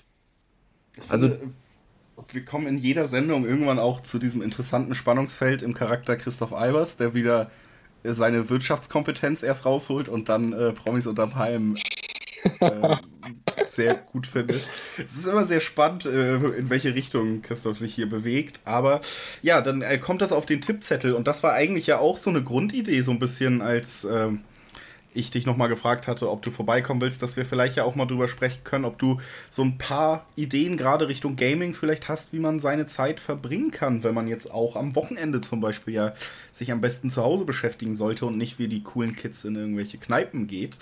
Ähm, deswegen, ähm, das war ja auch so ein Grundgedanke. Wir haben FIFA schon gesagt, äh, spiele ich auch noch mittel regelmäßig auf jeden Fall. Ihr beide spielt, glaube ich, auch sehr gerne Fußballmanager. Ich werfe das jetzt einfach mal in die Runde und lasse euch ein bisschen über das Spiel reden. Ich glaube, da gibt es wahrscheinlich viel zu erzählen und ich habe wenig Ahnung. Lass so die Stunden vergehen und irgendwie noch wird es mir nicht langweilig. Also ich habe die 19er-Version extrem viel gespielt. Ähm, seit jetzt mache ich mich mit der 20er auch mehr und mehr vertraut und ähm, ich bin eh ein großer Fan der Reihe und ich mag auch die Detailtiefe. Ich finde es auch geil, dass es nicht, nicht alles so super hoch gestochen ist. Es ist halt auch, es ist schon ein bisschen friggelig, man muss sich da ein bisschen reinarbeiten, man muss da richtig Bock drauf haben und irgendwie mag ich das auch. Ja, voll. Ähm, wir haben auch ein bisschen Zeit gebraucht, um da reinzukommen. Also mit wir meine ich äh, Tobi Escher und mich, weil wir da auch das jedes Jahr, äh, zumindest seit dem Football Manager 2018, äh, jedes Jahr so ein paar Folgen dazu machen und halt, weiß nicht, in der letzten Saison habe ich halt irgendwie St. Pauli genommen und er HSV, diese Saison hat er Bayern, ich Dortmund läuft leider nicht so geil. Also bei meinem privaten Spielstand läuft das mit Dortmund schon wesentlich besser. Ähm, aber das weißt du ja immer alles nicht, wie gut das läuft oder wie nicht, ähm, weil es an ganz vielen Parametern hängt und sowas. Also wie du schon sagst, man kann sich da extrem viel reinnörden und reinfuchsen und das macht auch echt viel Spaß. Gerade, ähm, wie du schon angesprochen hast, oder ich vorhin auch schon, gerade so als Nebenbei-Beschäftigung. Also es klingt zwar eigentlich furchtbar, dass man zwei Sachen macht währenddessen, aber ähm, ich, ich mache das ganz gern so neben einer Doku oder neben einem Podcast oder sowas. weil dann lässt man sich so berieseln und, und ist aber trotzdem tief, tief drin bei Football Manager und, und ist da so in seinem eigenen Kosmos. Das ist ein bisschen wie so ein MMO-RPG zu spielen oder so, weil du bist so für dich und ähm, hast deine gewissen Ziele natürlich, aber das ist noch mal eine ganz andere Erfahrung wie so ein, so ein Storyspiel oder so, wisst ihr? Also man, man spielt das nur für sich, man, man, man bildet dort so seine eigene Fußballrealität. Das ist irgendwie, irgendwie ganz weird und ich, ich mag das auch sehr. Ja, aber es geht mir auch genauso. Ich habe auch immer noch irgendwas nebenbei laufen oder so. Und ähm, weiß ich, das mag ich auch echt daran, dass man nicht daran gebunden ist, sich da so hundertprozentig darauf zu konzentrieren, ähm, sondern dass man das auch immer mal so machen kann. Ähm, ich finde auch, also für mich ist das auch so ein Ding, das lässt mich auch nicht unbedingt los, wenn ich das Spiel dann beendet habe, sondern irgendwie auch im Laufe des Tages kommen mir da immer noch Ideen, wie ich meine Mannschaft verbessern kann, was gemacht werden muss und so. Und irgendwie, das nimmt mich voll ein. Also ich habe mir jetzt zur Aufgabe gemacht, den AC Mailand wieder zu dem zu machen, was er eigentlich mal war. Ähm, wird auch so ein bisschen motiviert, so durch meine frühere Zuneigung zu der 2005er Mannschaft zum Beispiel. Ähm, Aber es dürfte gar nicht so schwer sein mit, mit den finanziellen Mitteln, oder? Geht am Anfang hat man nicht so wahnsinnig viel Geld ähm, und ich habe natürlich auch meine Ziele, wie meine Mannschaft auszusehen hat. Ähm, aber also es ist jetzt, es ist jetzt nicht die krasse Herausforderung. Also was ich sonst immer mache, auf jeden Fall irgendwo äh, unteren Bereich englische Liga anfangen, also meistens so League One ungefähr. Also 2019 war so mein Go-To-Ding äh, Luton Town aus der League One, ähm, dann Richtung Aufstieg zu führen und dann, dann gucken, wie weit es geht. Aber ähm, jetzt 2020 war so, war so Milan mein Ding, weil ich das auch schon mal, ich hatte das bei FIFA 2010 damals noch, da habe ich, hab ich mir auch bei, beim AC Mailand mein Riesenimperium gebaut und das hatte ich jetzt versucht nochmal neu aufzulegen. Ähm, aber ich habe unfassbar viele Stunden darin gelassen. Ähm, das ist eigentlich auch nicht mehr feierlich. ja, ich will auch nicht wissen, wie viele Stunden ich darin verbraten habe. Aber ist ja auch schön. Football Manager, ich, ich habe es mir auch angeguckt, als es jetzt umsonst war. Und ich war irgendwie direkt so erschlagen von mhm. allen ähm, Sachen. Und ich glaube, es hat mich dann vielleicht auch im, im falschen Moment erwischt und ich hatte nicht so die Muße, mich mit allem zu beschäftigen. Und dann gibt es natürlich auch die Assistentenfunktion, also dass man irgendwie Sachen abgibt, glaube ich, an Aufgaben, also dass man nicht alles selber machen muss, wenn ich das richtig verstanden habe. Ja. Und selbst da war ich schon irgendwie überfordert, dass ich jetzt nichts Falsches klick gefühlt und irgendwie bin ich da ganz schlecht reingekommen, aber wie gesagt, es kann auch sein, dass es vielleicht einfach in einem, in einem schlechten Moment war und wenn man da Lust hat, sich reinzugraben. An sich mag ich es auch total gerne, wenn Spiele das irgendwie ja auch dadurch so ein bisschen den, den Ehrgeiz wecken. Fußballmanager. Ja, es ist schon so ein bisschen, es ist schon so ein bisschen so, wie sie sich durch Exit-Tabellen arbeiten oder so. Also ich kann es schon total nachvollziehen und die Hürde ist relativ groß, weil man sich eben, also man hat zwar ja diese Hinweise und, und so eine Art Tutorial, also überall ploppen am Anfang erstmal irgendwelche Boxen auf, die dir das alles erklären, aber vieles raffst du dann wirklich auch erst, wenn du es spielst. Also so Learning by Doing. Und das dauert schon so ein bisschen, ehe man da wirklich so richtig durchsieht. Also die Hürde ist damit relativ groß. Ich weiß nicht, du hast auch den EA-Manager gespielt, oder Julius? Früher? Ja, das, den habe ich auch noch gespielt. Ich fand, ja. das Beste daran war aber das Privatleben. Also, dass man ja. Gehalt ausgeben konnte für Yachten und Verlobte und so.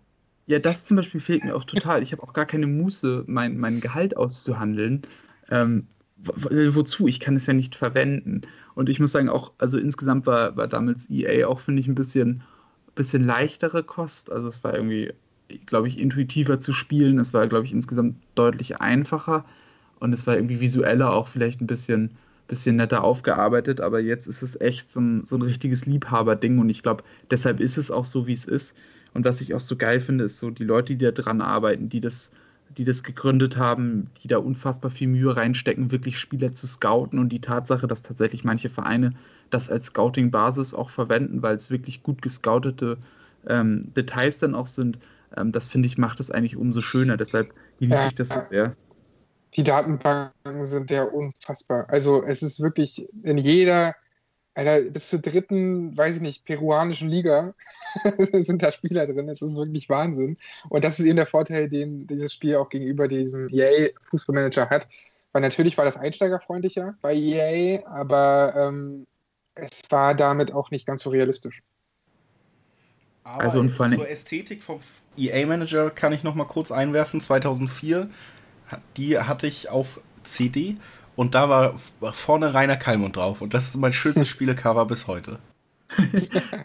ich hatte 2.6 auf jeden Fall, das war Klaus Alofs und Thomas Scharf. Ähm, 2.8 war, glaube ich, meine Lieblingsedition ähm, mit Hans Meyer. Das war super. Wer war denn eigentlich der letzte? Was war denn das letzte Football Manager-Spiel von EA? Warte 13? Und, ich glaube 13 war, Wer war da drauf? Ich check das mal hier parallel.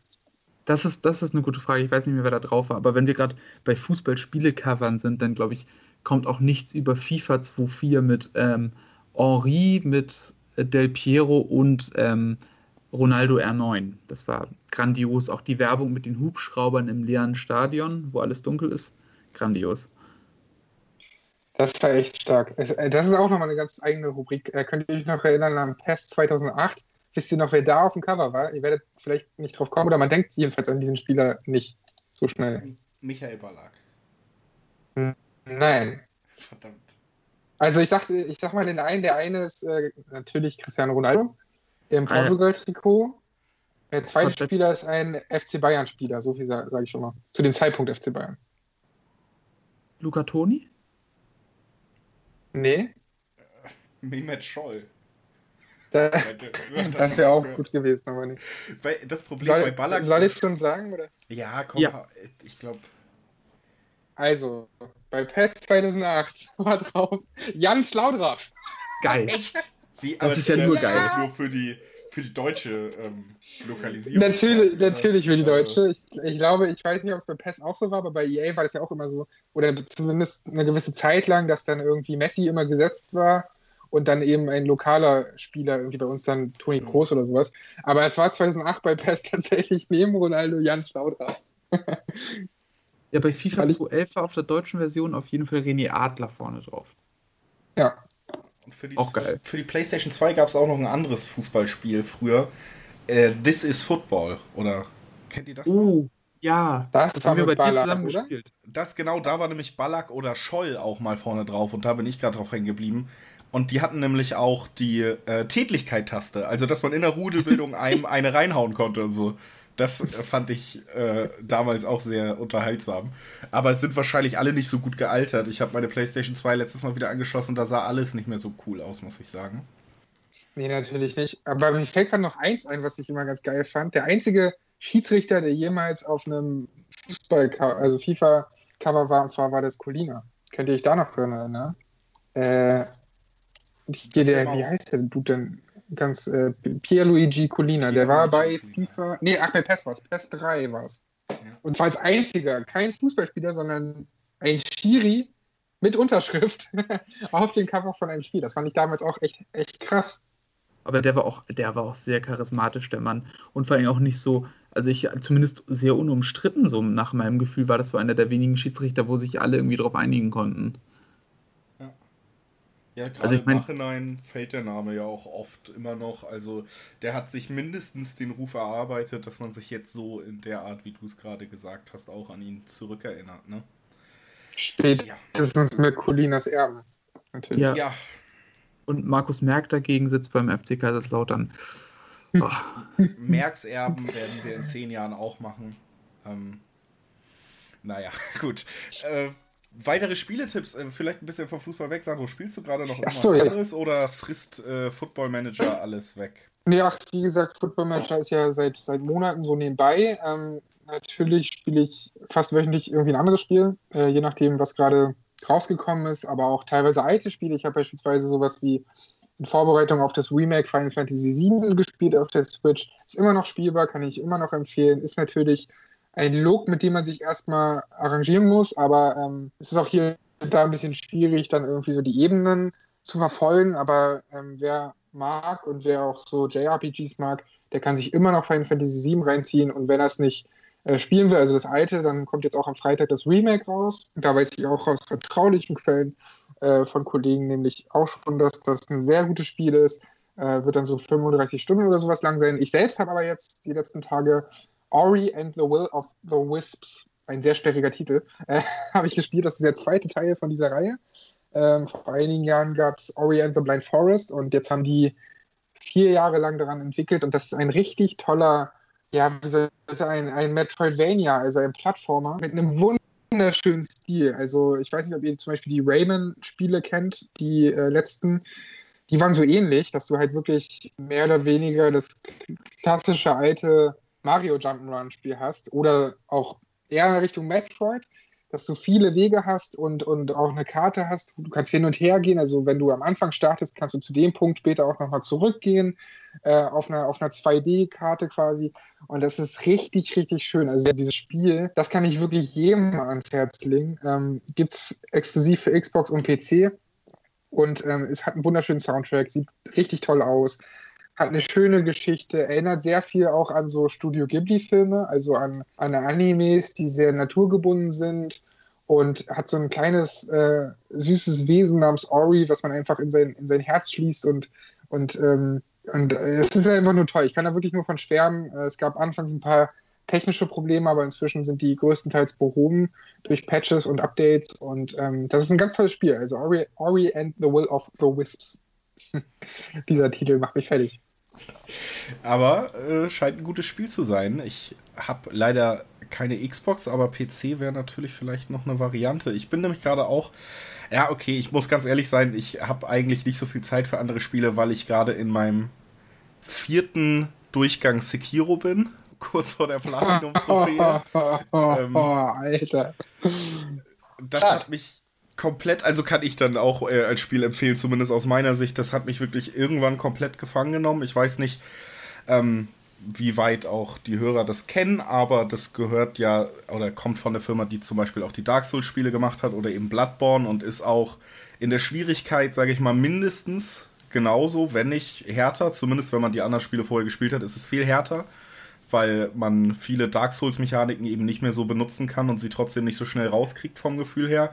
Aber ich habe, wie gesagt, ich bin jetzt im vierten oder im dritten New Game, also im vierten Durchlauf.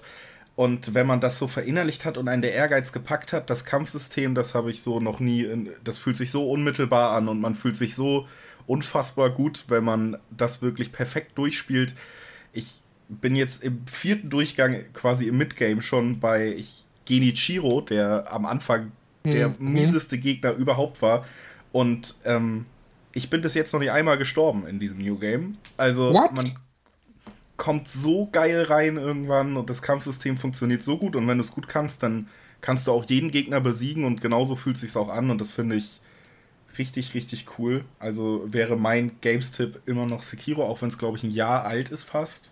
Ja, ich, ich kann es auch äh, unterstreichen, aber man braucht natürlich wenn man jetzt nicht so viel Erfahrung hat mit diesen Souls-Spielen, ist das schon richtig heftig, weil ähm, du sagst, hast klare Unterschiede und es ist viel aktiver und angriffslustiger und sowas, dieses Kampfsystem, als bei Souls beispielsweise, aber ähm, trotzdem ist das richtig, richtig hardcore. Also da muss man sich schon so ein bisschen reinfriemeln, aber es ist natürlich ein fantastisches Spiel, das ich leider nicht zu Ende gespielt habe, weil es mir dann doch zu anstrengend war und ich abends dann zu der Zeit äh, eigentlich entspannte Spiele haben wollte. Und das ist kein entspanntes Spiel, sondern ein sehr intensives. Das einzige ähm, Souls-Spiel, was ich durchgezockt habe, war Bloodborne, muss ich dazu gestehen.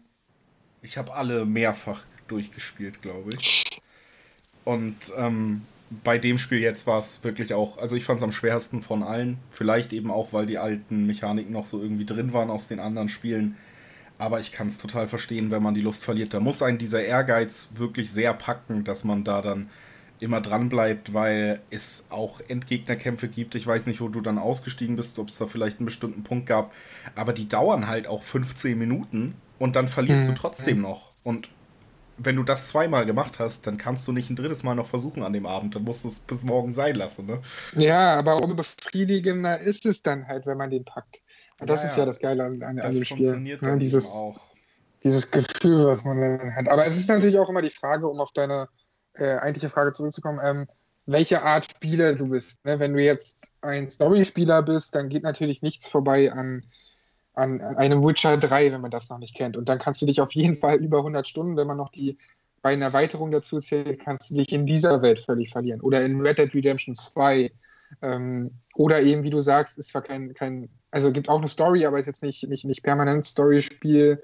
Äh, Sekiro ist natürlich auch so ein Ding, wo man sich völlig verlieren kann drin. Also wenn man jetzt gerade viel Zeit hat und solche Sachen noch nicht gespielt hat, dann würde ich tatsächlich Red Dead 2 und Witcher 3 ähm, einfach empfehlen, ohne irgendwelche äh, ja, aber Dinge hören zu wollen. Weil ich habe ganz oft gehört, also ich muss echt sagen, ich habe ganz oft gehört, ja, Spiel ist ja zu groß und ich habe keine Zeit und dies und das. Jetzt ist die Zeit da für solche Spiele und das sollte man sich auf keinen Fall entgehen lassen.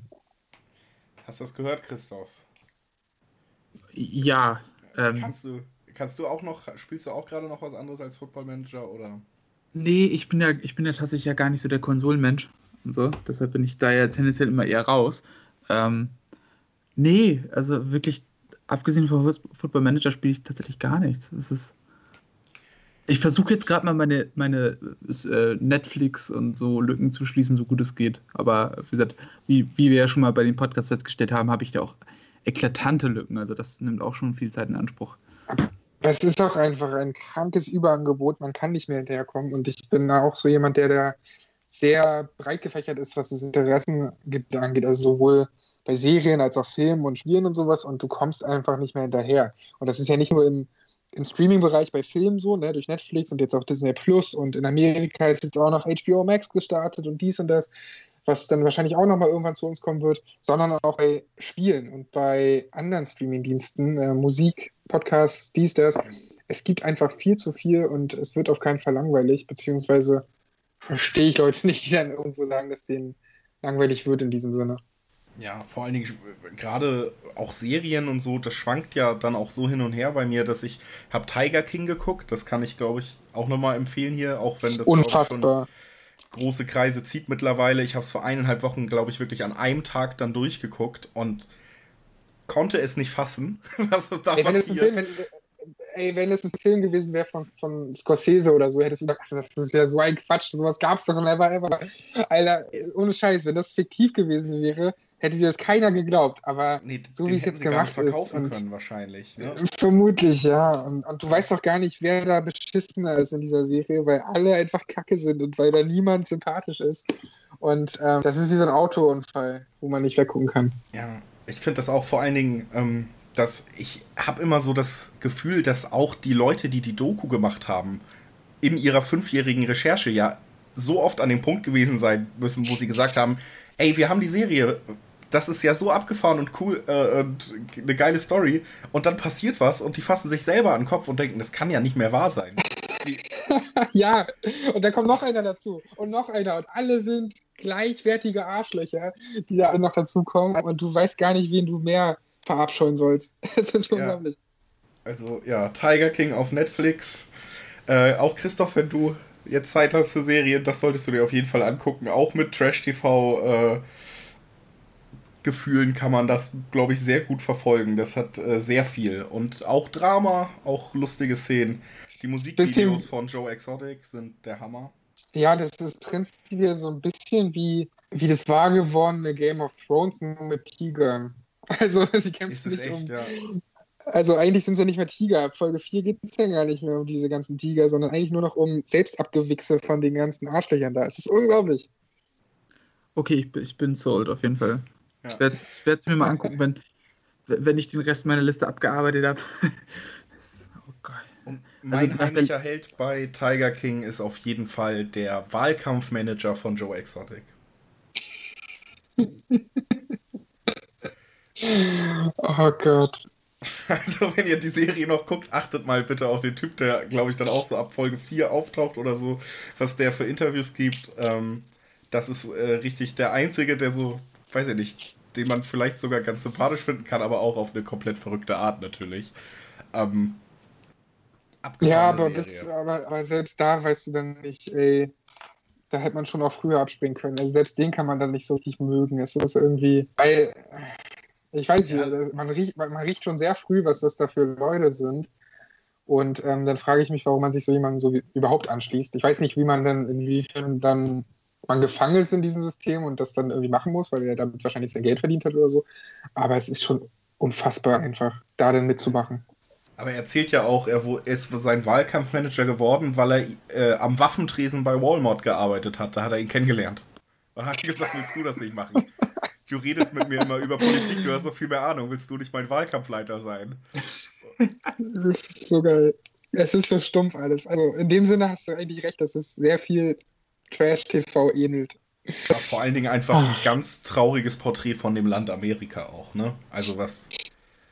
Das wäre in anderen Ländern einfach nicht möglich. Da lehne ich mich ja, auf Fenster, diese Geschichte. Bin ich auch völlig deiner Meinung. Das ist einfach so ein, so ein Blick, sind irgendwo gefühlt irgendwo hingegangen in irgendeinen so äh, in irgendeine Hinterwelt in Amerika und genau solche Leute leben da. Also das ist natürlich ein extremer Fall, aber schon zu gewissen Teilen ist das einfach ein klassisches Bild, ein Gesellschaftsbild von, von vielen Leuten in, in Amerika, ja.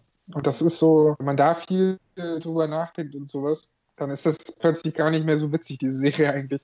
Nee, dann hat sie sogar eine gewisse Tiefe auch. Das finde ich, kommt auch so ein bisschen durch, obwohl es halt so absurd ist, dass man das auch einfach sehr gut als Unterhaltung genießen kann, finde ich. Und ja, so wie man will halt. Ne? Darf sich das ja auch nicht so kaputt denken.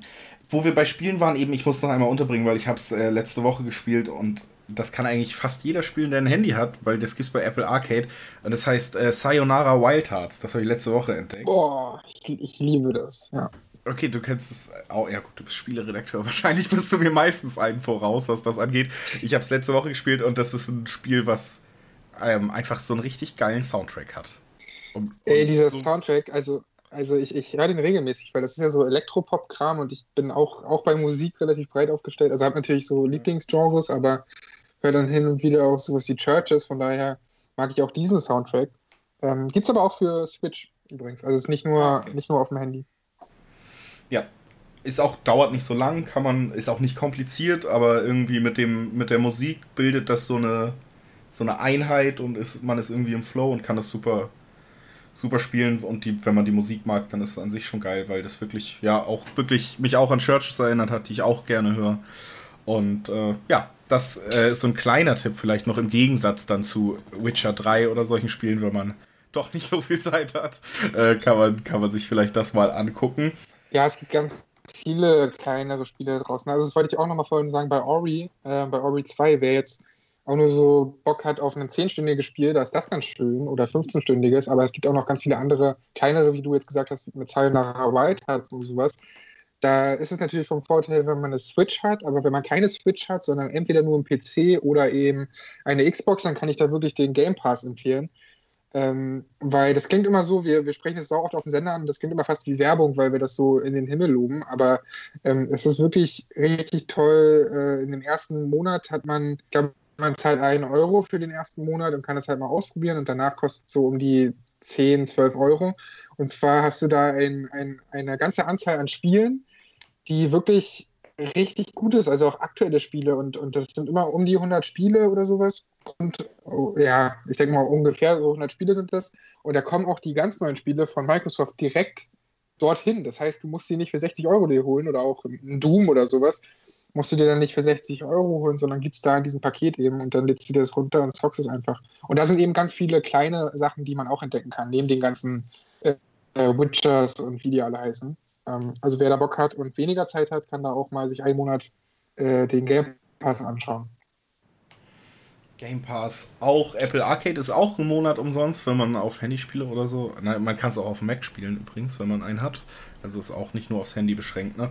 Da gibt es auch viel mittlerweile, was die Abos angeht, auf jeden Fall. Äh, wir holen mal Christoph äh, wieder ins Boot, nachdem wir über Themen geredet haben, wo wir beide äh, vor allen Dingen was zu erzählen hatten.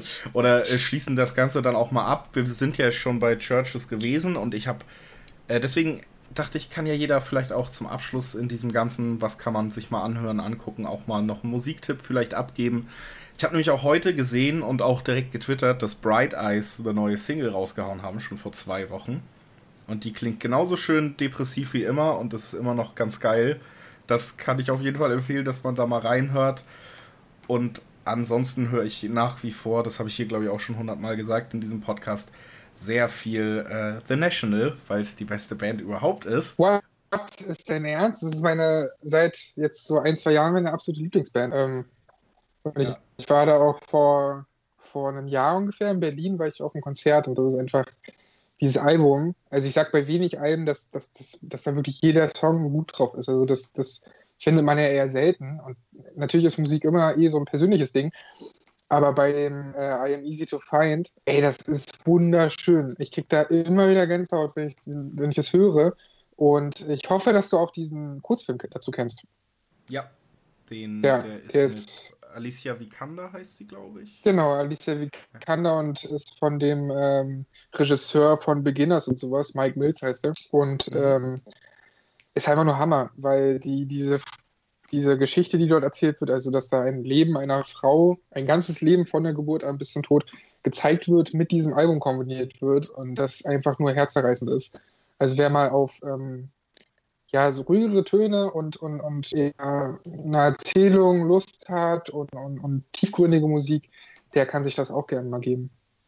Und vor allen Dingen, wenn es wieder möglich ist, äh, sich auch The National Live angucken, weil an schlechten Abenden ist er vielleicht ein bisschen zu betrunken, habe ich auch schon erlebt, aber an sehr äh, an den besten Abenden ist er genau richtig betrunken und äh, dann ist das auch einfach fantastisch. Und auch das I Am Easy to Find ist, fand ich schon sehr gut, weil ich es oft gehört habe und das immer wächst und man findet dann doch an jedem irgendwie gefallen. Aber als ich das erste Mal live gesehen habe, das war letztes Jahr im Stadtpark in Hamburg, was ja auch noch eine schöne Location war und er war sehr gut drauf. Und mit zwei Sängerinnen dann und das live performt mit irgendwie noch mehr Kraft fast, als es auch auf dem Album hat. Und da hatte es mich spätestens auch dann bei dem Album wirklich komplett. Also, das ist wirklich ein richtig, richtig, richtig gutes Album. Ist generell eine sehr gute Band. Und der Sänger bringt dieses Jahr ein Soloalbum raus. Da kann man auch mal schon bei Spotify gucken. Da gibt es auch schon eine Single, die heißt Walking on a String und die ist auch richtig schön. Das ist auch wieder ein Duett. Ich weiß nicht, ob du die schon gehört hast. Wahrscheinlich dann schon. Äh, ich habe ich hab gerade meine aktuelle Playlist offen mit ähm, so neuen Songs und so. Also ich habe immer so Best of 2020, Best of 2019 und sowas, Mhm. meine eigenen Playlists. Und da sehe ich noch einen zweiten Song, der auch neu ist von ihm, Holes. Der ist auch schon veröffentlicht worden von Matt Berninger. Mhm. Also, ich, ähm, ich, dann noch ja, gar nicht so, also wahrscheinlich so ein, zwei Mal, aber nicht so bewusst. Das äh, werde ich gleich tun. Jetzt haben wir wieder geredet. Unser Tipp ist ja, sorry, sorry, Christoph, was, was hörst du denn so gerne? Ja, genau, jetzt Ah, kommt was Christoph und gibt uns mal die äh, Titan Raps. Ach, alles gut. Ich meine, ist ja auch schön, wenn, wenn ihr da die Leidenschaft teilt. Ich habe da gerne zugehört. ähm, ja, wie gesagt, ich fand äh, zuletzt sehr gut äh, das ganze Album After Hours von The Weeknd. Das hat mir sehr gut gefallen. Ähm, wie gesagt, so ein bisschen Synthi-lastiger, finde ich ganz cool. Ähm, habe ja ohnehin so eine Schwäche für so leichte 80s-Vibes. Ähm, von daher sehr gelungenes Album, auch ein Tick weniger düster als zuletzt, würde ich sagen. Ähm, sonst auf jeden Fall, was ähm, Singles angeht, fand ich ähm, Momentary Bliss von den Gorillas und Slow Tie sehr gut. Ähm, hat mir richtig gut gefallen. Ich bin ohnehin großer Slow Tie-Fan. Ähm, ein britischer Rapper, ähm, cooler Stil, verrückter Typ. Ähm, ich glaube, live auch ziemlich gut. Habe ich leider noch nicht selbst gesehen, nur gehört, aber ähm, lohnt sich offenbar auch sehr. Ähm, ohnehin finde ich, die ganze UK-Szene hat gerade ganz gut was. Das Skepta-Album muss ich mir jetzt nochmal geben. Ist auf jeden Fall noch eine Sache, die ich auf der Liste habe. Ähm, und ansonsten pumpe ich immer noch ziemlich viel das letzte Liam Gallagher-Album. Ähm, Why Me, Why Not? Ähm, bin ich ein großer Fan, nicht zuletzt, weil Eric Cantona in einem Musikvideo von Once mitgespielt hat. Ähm, in einer ja, grandiosen Rolle. Mann, Überragend. so Ohnehin gut. Eric Cantona ohnehin der beste Mann von allen. Ähm, checkt auch mal sein Instagram-Profil aus. Er hat sich da letztens oberkörperfrei auf einem Pferd präsentiert, meine ich. Ähm, auch, auch richtig geil. Also, ähm, das ist momentan Why was, not? was ich so am meisten. Why not? Warum nicht? Es ist unglaublich. Ja, Cantona auf jeden Fall äh, schon immer ein interessanter Mensch auch gewesen. Und Liam Gallagher ja auch. Auf jeden, also das kann man, äh, glaube ich, über beide sagen, dass sie da ihre äh, speziellen Seiten haben. Ne? Ja, Ja. und also komm, Rotwein trinken der Eric Cantona, also tut mir leid. Bin ich, bin ich vollkommen dabei. Ja, ich bin auch. Kann ich mir auf jeden Fall geben. Fand ich echt stark. Vor allem war das auch echt gut gefilmt, das Ding. Ich Ja. weiß gar nicht, wer da irgendwie Regie geführt hat und sowas, aber es war ein gutes Musikvideo, ey. Äh, Ich würde noch eine, einen kleinen Geheimtipp in die Runde werfen. Ähm, wenn man mal äh, kraftvolleres mag, also jetzt nicht irgendwie Elektropop oder The National mit so ruhigen Klängen, äh, kann ich ein tolles Album, neues, starkes Album empfehlen von Dogleg. Das ist eine Band, von der ihr vielleicht noch nicht gehört habt. Ich vorher auch nicht bis vor einer Woche. Und dann kam das Album raus, äh, das heißt Melee, also M-E-L-E-E, so wie eine Nahkampfwaffe, wird glaube ich auch so genannt. Äh, und das ist so Richtung, boah, das ist schwer zu beschreiben. Ähm, es ist teilweise Hardcore-Punk, teilweise mit West-Emo-Kram, Post-Hardcore. Und ein bisschen Indie-Rock ist auch noch dabei. Also die Songs variieren sehr. Und ähm, dieses Album ist einfach, steckt voller Power. Und wenn man gerade irgendwie vielleicht sogar nicht so gut gelaunt ist oder sowas, dann kann ich das Album auf jeden Fall empfehlen weil dich das wieder nach vorne treibt und dir auch noch in den letzten Song dann komplett den Boden unter den Füßen wegreißt, weil man da ähm, ja, dann doch wieder ruhigere Töne hört und erstmal begreift, was man da die zehn Songs lang oder wie viele Songs auch immer das sind, was man da gerade gehört hat. Und, und wenn man dann auch noch auf die Texte achtet und so, ist atemberaubend. Also ähm, Dogleg mit Melee das ist auf jeden Fall notiert. Das äh, hast du sehr gut verkauft, würde ich sagen. Gehört habe ich davon auch tatsächlich noch nicht.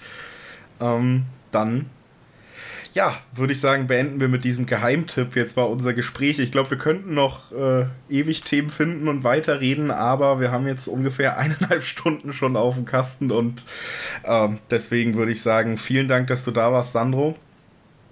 Danke euch, ich bin äh, immer wieder gern dabei und habe mich sehr über die Anfrage auch wieder gefreut. Deswegen ähm, Dankeschön an euch. Ja, ja wir nehmen dich beim Wort. wir haben uns wirklich sehr gefreut, äh, dass es wieder geklappt hat. Es hat mir persönlich sehr viel Spaß gemacht heute, Christoph. Ja, mir auch, nicht, absolut. Es war okay für dich, ja, gut. Doch, ähm. also auch gerade in Passagen, wo ihr euch reingenördet habt, war für mich auf jeden Fall schön zuzuhören. Ich habe das genossen. Ich hoffe, die Zuschauer genießen das auch. Und ähm, ja, wie gesagt, auch von meiner Seite aus vielen Dank, dass du dabei warst, Sandro. Ähm, wie gesagt, war echt, echt cool, unterhaltsam und machen wir auf jeden Fall wieder. Immer wieder gern. Danke. Sehr gut. Schöne Schlussworte. Vielen Dank auch an alle Hörer, wie immer. Wir hören uns bald wieder. Haltet die Ohren steif. Wieder ein paar Tipps bekommen, wie ihr euch beschäftigen könnt. Wenn es keine neue Folge BVB gibt, wenn doch, dann alles stehen und liegen lassen. Kopfhörer auf, Podcast an. Vielen Dank dafür. Bis bald. B. BVB-Podcast. Voller, voller echter Liebe. Mit Julius Eid und Christoph Albers. Auf meinsportpodcast.de.